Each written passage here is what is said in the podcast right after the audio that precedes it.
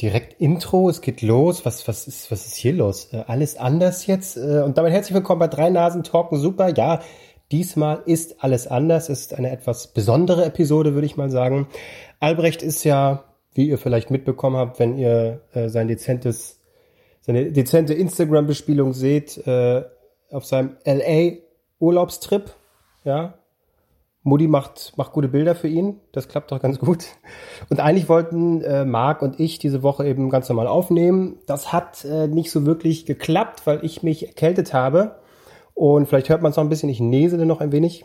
Äh, dementsprechend ähm, hat das nicht so gut funktioniert. Und da haben wir jetzt uns gedacht, okay, machen wir aus der Not eine Tugend. Ähm, technisch schaffen wir es jetzt nicht, gemeinsam ein Gespräch aufzunehmen. Also hatte Marc die hervorragende Idee, dass ähm, jeder für sich 15 Minuten bekommt, ne, dass, dass man nicht zu lang sich irgendwie in einem Monolog äh, hochredet. Ja, 15 Minuten hat jeder für sich und die kann er für sich nutzen, so wie er das möchte. Das äh, fand ich eigentlich ganz spannend und eine sehr schöne Idee. Dementsprechend haben wir das jetzt auch gemacht.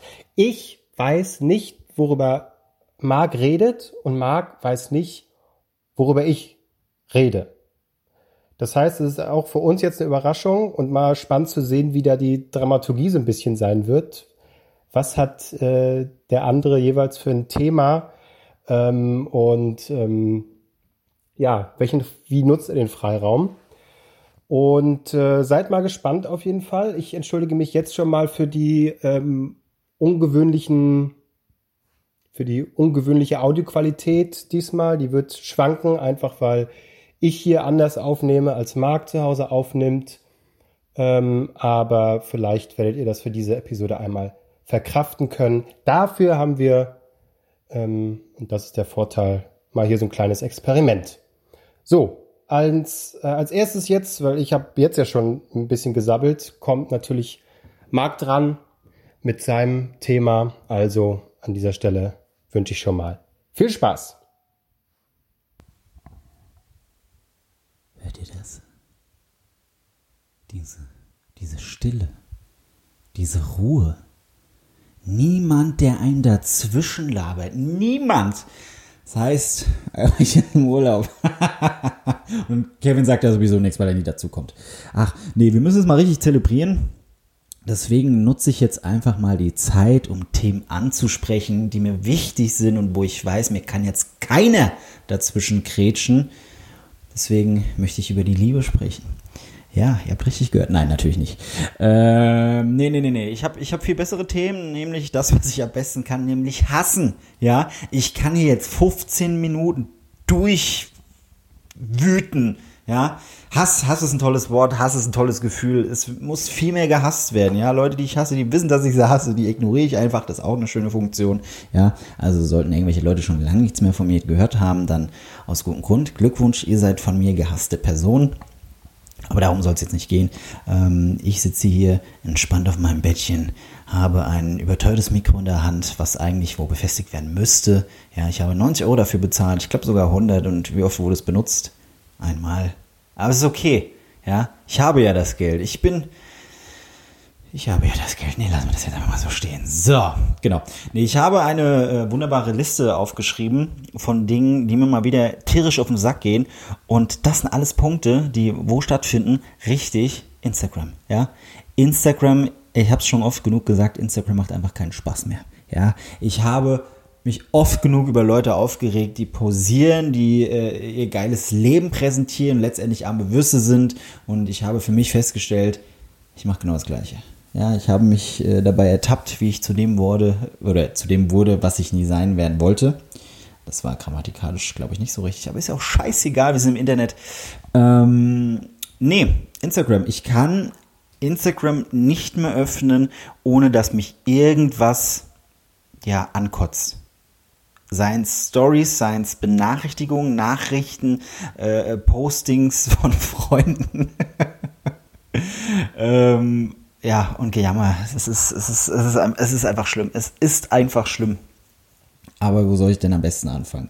Fangen wir doch einfach mal mit dem an, womit wir alle zu kämpfen haben, nämlich die wunderbaren osteuropäischen Frauen, die mit gebrochenem Deutsch und ein bisschen Englisch uns ihre Nacktfotos andrehen wollen und sie leider nicht loswerden. Es tut mir sehr, sehr leid. Ich weiß nicht, wie viele Frauen mich schon in irgendwelche Gruppenchats eingeladen haben und unbedingt diese Bilder an mich, ja, loswerden wollten. Ich bin auch nur ein Mann und äh, auch ich habe Bedürfnisse.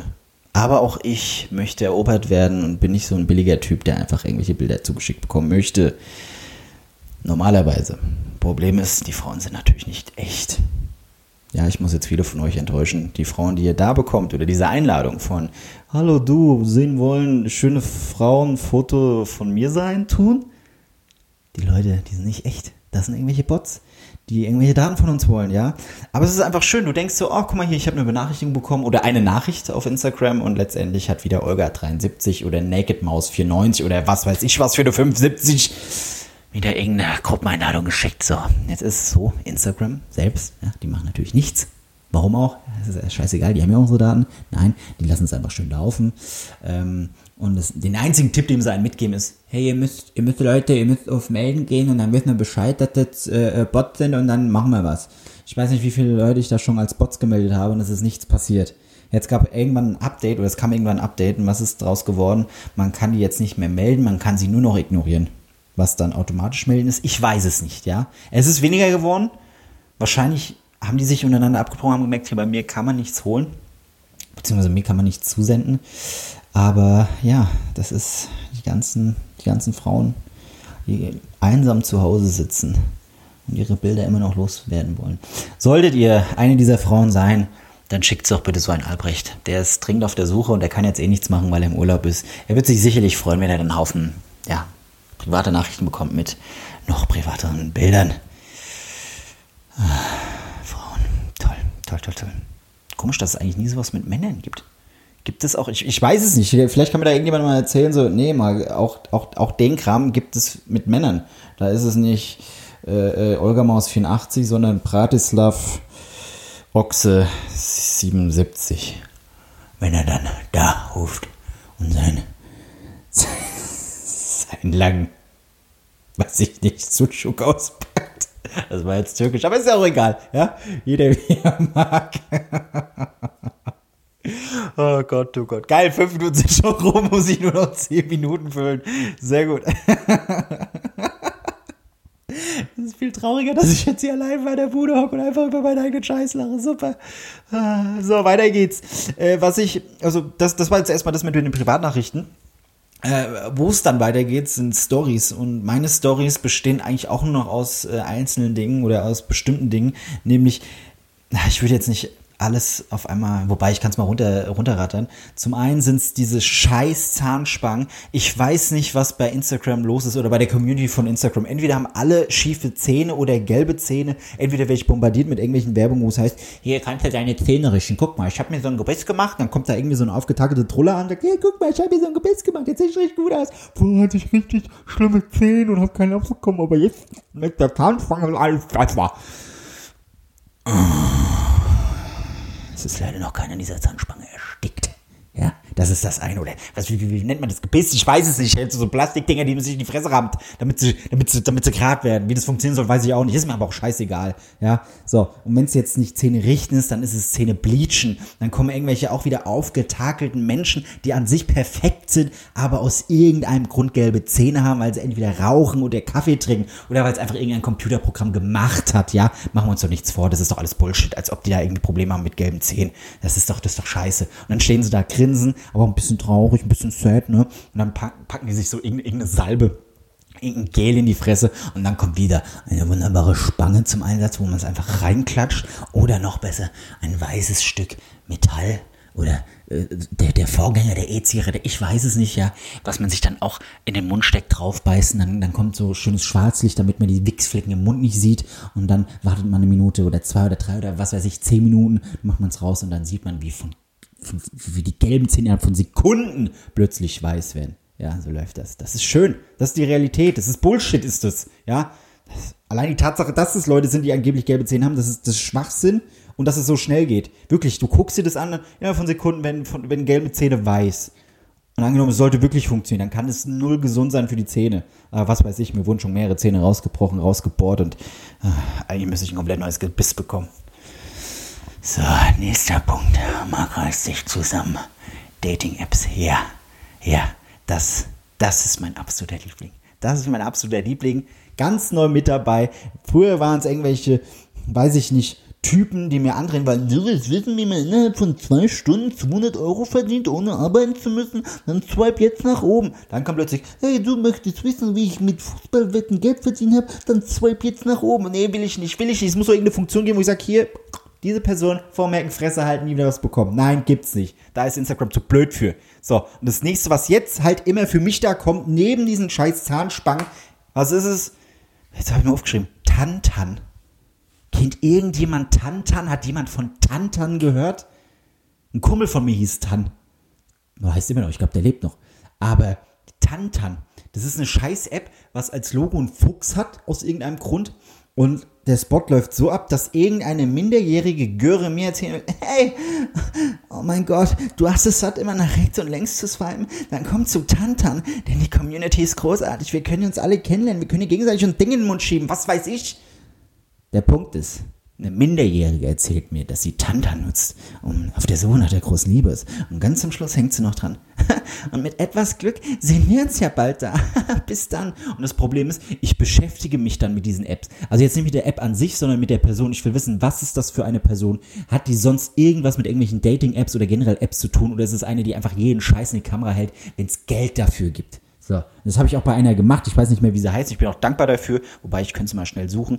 Ähm, die auch Werbung dafür macht. Also, ja, Tantan, Tantan ist immer das Geilste. Ich hatte ich hatte immer Probleme mit, mit Tinder und oh, ich kriege immer irgendwelche Dickpics. Äh, aber Tantan, da sind da sind's Mini-Dickpics, weil es sind ja Kinder, die mir irgendwelche Anfragen schicken.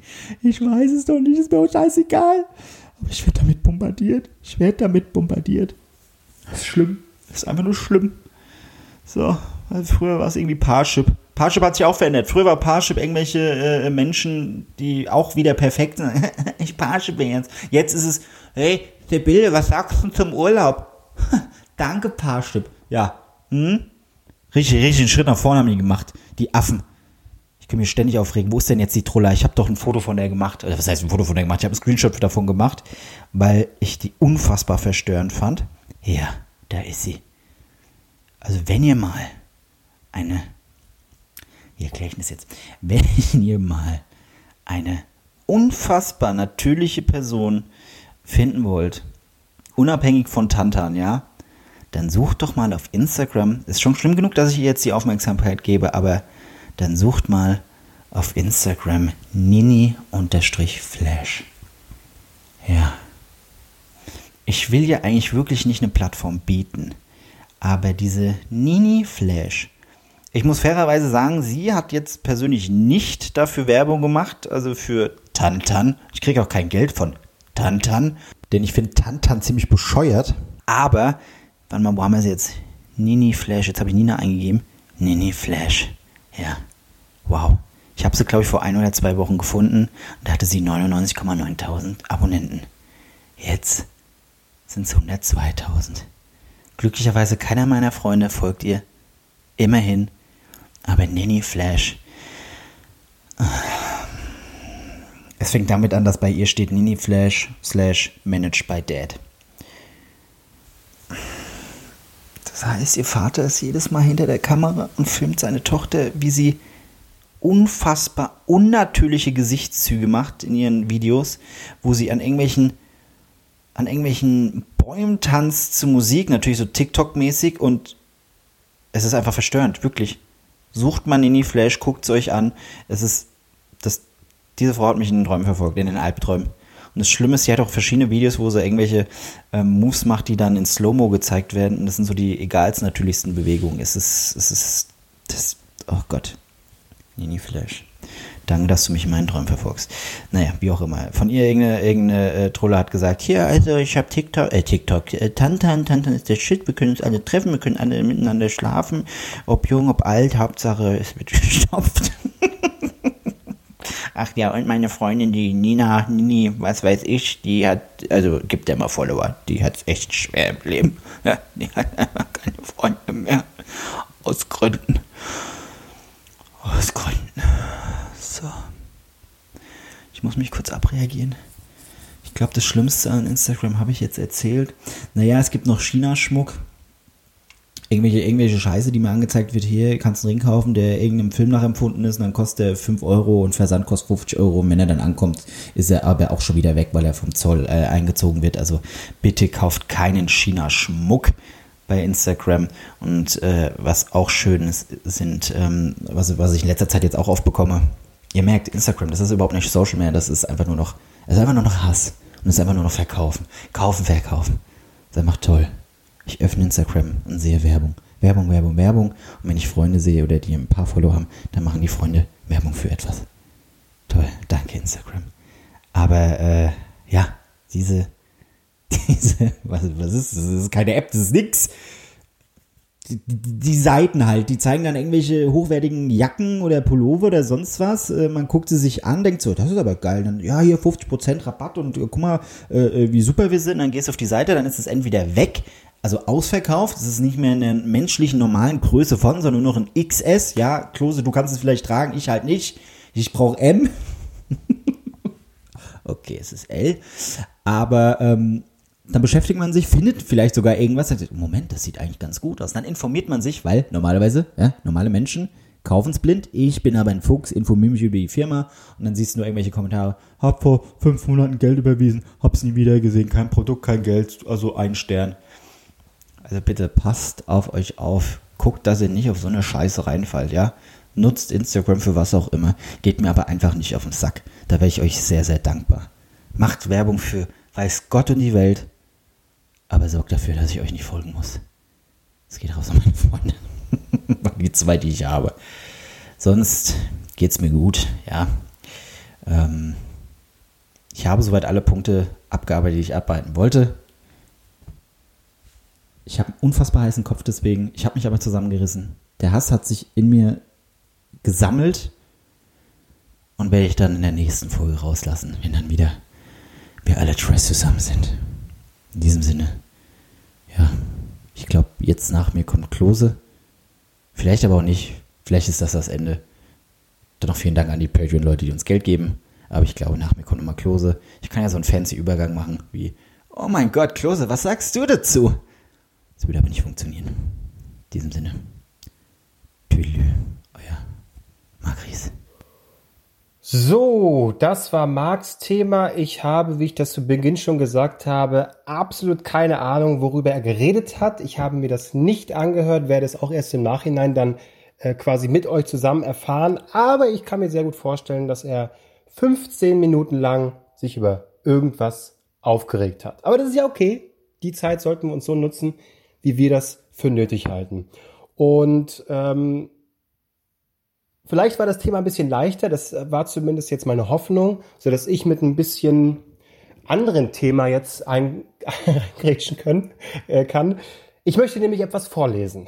Aber nein, keine Sorge, kein Text, den ich selber geschrieben habe, sondern den Text von einer anderen Person, den ich sehr, sehr schön fand. Ähm, um, um das vielleicht hier, ähm, diese kleine Einleitung zu bringen. Ähm, vor ein paar Tagen, vielleicht haben es die eine oder andere mitbekommen, war Tag der deutschen Einheit. Und da wird ja viel drüber geredet, dann Ost-West, wo sind wir aktuell, wie sieht das aus? Dann werden Bilder eingeholt, ne? wir sprechen ein paar aus den alten Bundesländern, ein paar aus den neuen Bundesländern. Irgendwie sieht man immer wieder dieselben Bilder, David Hasselhoff, der die Mauer niedersingt. Und ich habe dann so gedacht, irgendwie würde ich schon auch äh, jetzt hier diese Zeit nutzen, weil es irgendwie ideal ist und passend ist und meinen Beitrag dazu leisten. Aber da habe ich so gedacht, was soll ich denn äh, jetzt irgendwie 15 Minuten lang darüber reden? Ich wurde äh, März 1990 geboren, bin sozusagen ein Wendekind, aber habe ja keine wirklichen Einblicke dazu. Das heißt, ich könnte dann auch nur aus der Position von außen, die das System vorher noch gar nicht kannte, ähm, dann nur vorhin äh, umherschwafeln und das wäre irgendwie auch Quatsch. Also habe ich mir gedacht, hey, machen wir es anders.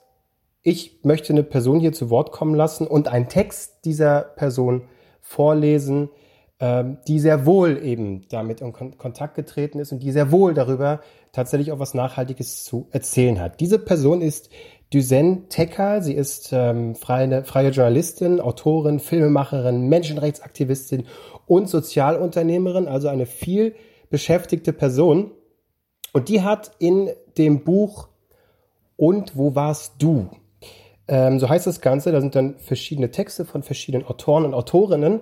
Ähm, eben hat sie einen, einen Text äh, runtergeschrieben, wie sie den Mauerfall als elfjähriges Mädchen erlebt hat.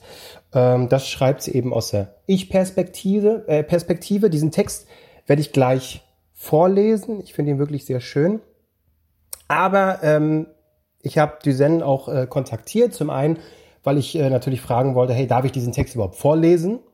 Und zum anderen wollte ich jetzt nicht einfach nur darüber schwafeln und dann ich selbst auch den Text vorlesen. Ich wollte sie auch gern zu Wort kommen lassen und habe deswegen darum gebeten, ähm, dass sie mir, dass sie uns quasi so eine kleine Einleitung gibt zu diesem Text. Also warum hat sie diesen Text geschrieben? Und ähm, die Frage stelle ich jetzt direkt an Duzen. Ähm, und direkt im Anschluss werde ich dann diesen Text euch auch direkt vorlesen. Duzen, warum hast du diesen Text geschrieben? Ja, also warum habe ich dieses Stück geschrieben? Also in erster Linie, weil es mir eine Herzensangelegenheit war und ich auch sozusagen meinen Beitrag leisten wollte dahingehend, dass ich sozusagen diese Ost-West-Dichotomie ähm, in Bezug auf die deutsche Einheit immer als zu einseitig empfunden habe und das Gefühl habe, dass es ganz viele Blicke gibt ähm, auf ähm, die deutsche Einheit und dass für mich sozusagen auch die migrantische Sicht darauf oft äh, zu kurz gekommen ist. Und was ich zum Ausdruck bringen wollte damit, war eigentlich, ähm, wie sehr mich das letztlich berührt hat, auch als deutsch-deutsches Ereignis, obwohl ich vermeintlich als Kind kurdisch-jesidischer Flüchtlinge aus Hannover vielleicht nur bedingt was damit zu tun habe. Und das wollte ich eigentlich ähm, ja damit zum Ausdruck bringen und ähm, habe dann versucht zu beschreiben, äh, wie mich die deutsch-deutsche Wiedervereinigung eigentlich auch geprägt hat in meinem Leben und dass es da immer wieder Stationen gab, ähm, ja, wo ich damit in Verbindung gekommen bin, logischerweise. Und habe sozusagen die prägendsten Erfahrungen aufgeschrieben. Deswegen ist ja die Überschrift auch kein buntes Thema in Pasewalk, wo ich ähm, letztlich auch von meiner Wessi-Redaktion in den Osten geschickt worden bin, um ein Thema mitzubringen, was ich dort eben gar nicht vorgefunden habe. Es sollte nämlich ein buntes Thema werden. Und dann traf ich halt die Wendeverlierer und ähm, habe genau das Gegenteil vorgefunden. Und ich habe versucht zu beschreiben, wie das war. Also wie wir uns gegenseitig abgetastet haben, wie Vorurteile im Raum standen und wie wir quasi über diese Macht der Begegnung diese Vorurteile aber auch ganz schnell beiseite schaffen konnten. Und das ist so ein bisschen auch die Quintessenz ähm, der ganzen Reportage, die ich geschrieben habe, einfach auch zu zeigen, dass es sich lohnt, über den Tellerrand hinaus zu gucken und dass nichts schwarz oder weiß ist, ähm, schon gar nicht die Einheit. Und dass ich auch weiß, dass es eben auch äh, ganz unterschiedliche Sichten darauf gibt. Ähm, viele, die sozusagen auch ähm, ja sehr äh, negativ sind und ähm, äh, letztlich auch eher davon sprechen, dass vieles äh, sich nicht erfüllt hat an Träumen, die man hatte.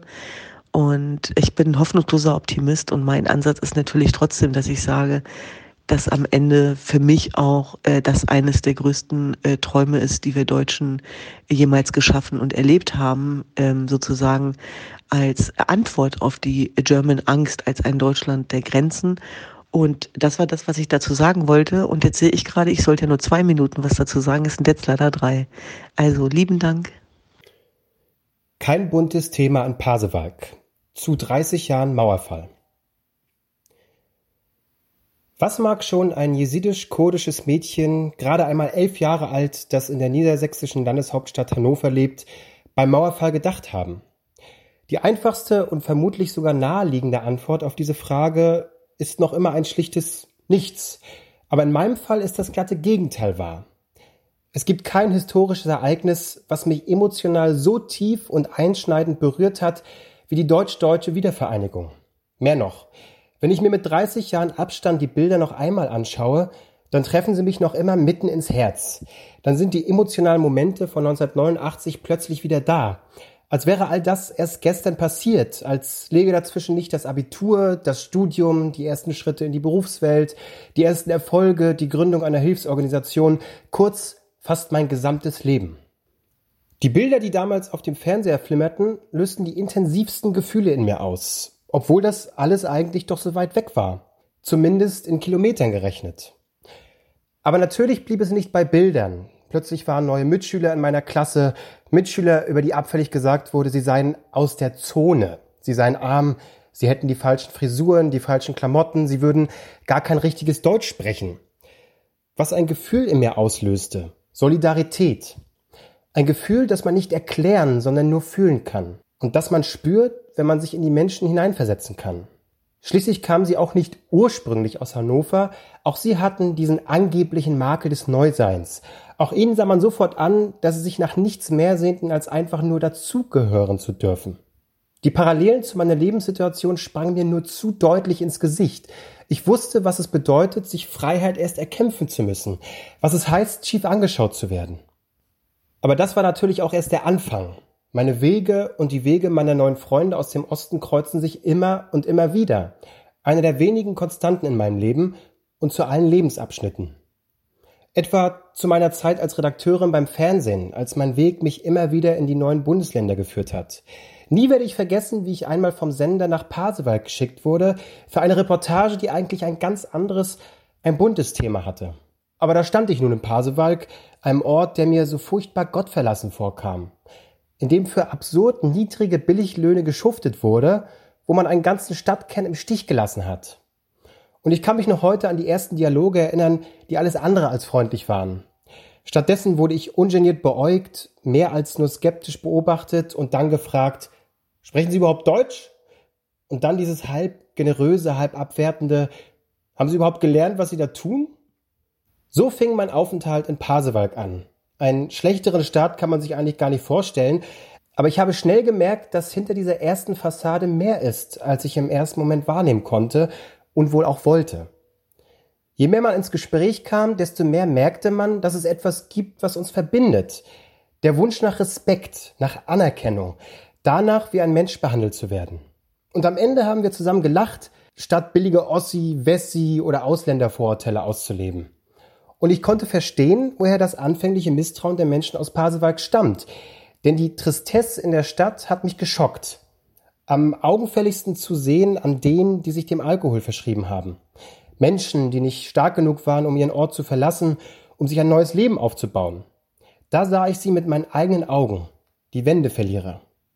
Und dann war ich zurück in meiner Wessi-Redaktion und musste meinem Redaktionsleiter erläutern, warum es schlichtweg nicht möglich war, ein buntes Thema an Pasewalk zu machen, sondern mal wieder, ich hatte meinen Ruf da bereits weg, mit einer Sozialstunde in die Redaktion zu kommen, in der es darum ging, dass wir die ungleichen Verhältnisse in Deutschland beleuchten müssen. Und mein Redaktionsleiter sah das durchaus ein. Er verstand meine Argumente, fragte sich aber, ob die Menschen so etwas überhaupt noch sehen wollen. Die Quote. Aber am Ende konnte ich mich durchsetzen, sogar seine Befürchtungen widerlegen. Das Stück hatte nicht nur eine enorme Relevanz, sondern sorgte auch für eine sehr starke Quote. Jahre später habe ich in einsamen, verzweifelten Stunden gedacht, dass ich doch besser in Pasewalk geblieben wäre, weiter von dort Dokus gemacht hätte. Denn auf das, was mich im Irak erwartete, war ich nicht vorbereitet gewesen. Wäre vermutlich kein einziger Mensch vorbereitet gewesen, denn mich erwartete der pure Horror. Ich bin in etwas hineingeschlittert, was mich fast zerrissen hätte. Der Völkermord der Terrormiliz IS an meiner Religionsgemeinschaft, den Jesiden, hat mich 2014 zur Chronistin eines Völkermordes gemacht. Eines Völkermordes, der vor meinen Augen ablief, der so brutal war, dass sich der Schrecken in meine Seele eingebrannt hat. Kinder wurden zu Waisen gemacht, Väter vor den Augen ihrer Kinder enthauptet, Frauen und Mädchen wurden versklavt, verkauft und vergewaltigt und ermordet. Ich war, um im Journalistendeutsch zu bleiben, ganz nah an dem Thema dran. Leider viel zu nah. Es hätte mich fast zerrissen. Aber ich spürte auch wieder, was es heißt, unfrei zu sein, an einem falschen Fleck dieser Erde geboren zu sein, zur Zielscheibe gemacht zu werden. Die Süße der Freiheit wird einem erst bewusst, wenn du in Unfreiheit bist und die Freiheit dir genommen wird. Im August 2014 bin ich dann zurück in Deutschland, will dort den Film meines Lebens erzählen, für den sich aber niemand wirklich interessiert. Der IS hat uns Jesiden zwar plötzlich zu trauriger Berühmtheit gemacht, aber abgesehen von ein paar dramatischen Momentaufnahmen will man es eigentlich auch nicht so genau wissen. Wen interessiert denn schon das furchtbare Leid eines vergewaltigten Mädchens, dessen Sprache man nicht versteht, die tausende Kilometer entfernt in einer Region lebt, die der durchschnittliche Mitteleuropäer doch nur mit Krieg, Mord und Aussichtslosigkeit assoziiert, die bei ihm längst abgeschrieben ist? Aber für mich ist das nicht irgendein Film, bei dem die Quote zählt der die Zuschauer kurz packt, bevor über den kommenden Wochenendausflug geredet wird. Nein, für mich ist das der Film meines Lebens. Nichts brennt mehr auf meiner Seele, als endlich das Material schneiden zu dürfen. Schließlich muss die Welt wissen, was meiner Religionsgemeinschaft angetan wurde, was es bedeutet, einen Völkermord erleiden zu müssen. Damit niemand mehr sagen kann, er hätte es nicht gewusst. Aber ich war nur ein kleines Rädchen in einem großen Uhrwerk, und so sehr ich den Film auch endlich machen wollte, fehlte mir doch vor allem Geld, Zeit und Einfluss. Ich wäre fast verzweifelt. Doch da trat dann die nächste schicksalhafte Begegnung ein, mit meinen Freunden aus dem Osten. Ich treffe Tom Zickler, der damals noch bei Barefoot Films ist. Ich treffe ihn abends in ungezwungener Atmosphäre auf der Berlinale, was auch nur pures Glück war. Schließlich wurde ich von einer Freundin vorher regelrecht gezwungen, überhaupt zur Berlinale zu gehen. Denn gedanklich war ich zu diesem Zeitpunkt noch immer im Irak. War zwar schon körperlich anwesend in Deutschland, aber meine Seele befand sich noch immer im Krieg. Es kommen wichtige Leute, komm vorbei, wichtige Produzenten, vielleicht findest du jemanden, der auch deinen Film pusht, hat meine prophetische Freundin gesagt, um mich auf die Berlinale zu schleppen. Ein Satz, mit dem ich mich widerwillig überreden lasse und der es erst ermöglicht hat, dass ich Tom Zickler treffe. Und als ich ihm davon erzählte, was ich im Irak erleben musste, spürte ich das alte Gefühl, dass da wieder jemand aus dem Osten ist, der mich versteht, der mir nicht nur mit seinem Verstand, sondern auch mit seinem Herzen folgen kann. Und der das Lass uns telefonieren, nicht einfach so dahin sagt, sondern Taten folgen lässt, gleich einen Termin festschüren lässt. Auf dem Weg zum Termin am nächsten Tag führe ich mein Material mit mir, pures, rohes Material, denn ich hatte weder Zeit noch Geld, das irgendwie schön zu machen. Und ich gehe in den Termin mit einem einzigen Gefühl, pures Herzklopfen. Schließlich wusste ich ja nicht, wie Tom Zickler reagieren wird, wenn er meine Aufnahmen sehen wird. Aber als ich ihm in der Produktionsfirma das Material zeige, passiert etwas, womit ich niemals gerechnet hätte. Tom Ziegler fängt beim Zeigen bitterlich an zu weinen. Und dann schaut er mich an und sagt einfach nur, dieser Film muss erzählt werden, koste es, was es wolle. Und diesen schlichten, aber so wundervollen Satz erzählt er jemanden, der die letzten Monate weder ein noch aus wusste. Aber plötzlich gibt es einen Menschen in meinem Leben, der an mich glaubt, der an meinen Film glaubt. Und als ich ihn schließlich nach dem Warum frage, sagt er nur, dass er in Unfreiheit geboren wurde, dass er weiß, was es heißt, unfrei zu sein. Deshalb möchte er dafür alles tun, anderen Menschen zu helfen, die in Unfreiheit sind, damit auch sie eines Tages frei sein können. Und dann erzählte er von den Montagsdemonstrationen, wie er dort als Kameramann war, was es für ihn bedeutet hat, mit der Kamera Menschen zu filmen, die für ihre Freiheit kämpfen. Dass das für ihn ein einschneidendes Erlebnis war, so einschneidend, dass er für mich und meinen Film kämpfen wird. Der Mauerfall ist jetzt bald 30 Jahre her und ich wohne jetzt in Berlin Mitte, genau da, wo einst die Grenze verlief, zwischen Checkpoint Charlie und Schützenstraße. Und immer wenn ich die Laternen sehe, die dort stehen, wo die Grenze verlief, zähle ich mich zu den Glücklichen, denn ich darf an einem Ort leben, der wie kaum ein anderer Geschichte geatmet hat. Geschichte, die ein gutes Ende nahm. Die deutsch-deutsche Vereinigung ist für mich gelebte Realität. Täglich laufe ich über den ehemaligen Todesstreifen. Und doch kommen mir noch immer die Tränen, wenn ich die Bilder von damals sehe damals, als die Grenze fiel. Und die Tränen wird jeder verstehen können, der weiß, wie es ist, in Unfreiheit geboren zu sein. Und es sind die Menschen, die für ihre und die Freiheit gekämpft haben, die mir so unendlich viel Respekt abnötigen. Und dann gibt es die Menschen wie Freya Clear. Freya Clear, die ich kennengelernt hatte, als ich eine Laudatio auf sie halten sollte. Die so nett war, mich zu besuchen, um mir vor der Preisverleihung noch Rede und Antwort zu stehen. Ich wollte in der Laudatio schließlich kein Quatsch vom Hörensagen erzählen, sondern das, was diese bemerkenswerte Frau auch tatsächlich auszeichnet. Und ich war wieder einmal nervös, denn ich hatte vor dem Treffen so viel, zu viel, über sie gelesen. Über ihre Zeit als politische Gefangene im Stasi-Knast Hohenschönhausen, über ihr Leben. Und ich hatte mir ausgemalt, was das für eine ernste und gleichzeitig auch traurige Frau sein muss. Aber wieder einmal wurde ich getäuscht. Vor mir erschien ein Energiebündel, eine Frohnatur, die alle mitreißt, mich eingeschlossen. Und wieder einmal musste ich feststellen, dass es am Ende immer der Mensch ist, der den Unterschied macht. Dass dieser Wille, sich zu behaupten, bei manchen Menschen einfach nicht tot zu kriegen ist. Und wie stark und spürbar die psychische Widerstandskraft doch bei Freier Clear. Wir fangen an, uns auszutauschen, zu lachen, zu weinen. Und plötzlich spüre ich wieder dieses Gefühl der Vertrautheit, der Solidarität und spüre tief und fest, dass dies der Beginn einer wunderbaren Wessi-Ossi-Freundschaft ist. Ja, das war der Text Kein buntes Thema an Pasewalk zu 30 Jahren Mauerfall. Ja, Klose, natürlich jetzt hier wieder mit so einem schweren Thema, war ja zu erwarten. Aber ich hoffe mal was anderes, ähm, was ich euch hier näher bringen konnte. Und ich glaube, dass wir jetzt zusammen, Marc und ich, mit unseren Themen gemeinsam hier vielleicht eine gute Balance geschafft haben. Ja, ähm, Düsen Tecker, auch nochmal vielen, vielen Dank äh, an dich, dass das so schnell geklappt hat. Und ähm, ja, wir das hier machen konnten. Ja, das war's äh, für diese Woche mit drei Nasentalken. Super, keine Sorge, ja, wenn es jetzt zu schwer, schwermütig geworden ist. Nächste Woche äh, dürfte dann auch Albrecht aus LA heil wieder zurück sein. Ich bin wieder gesund, alle sind fit. Und dann gibt's wieder die gewohnte Mischung aus, ich weiß nicht, Bibi Kaka am Ohr. Ne? Also, danke euch, schöne Woche. Tschüss.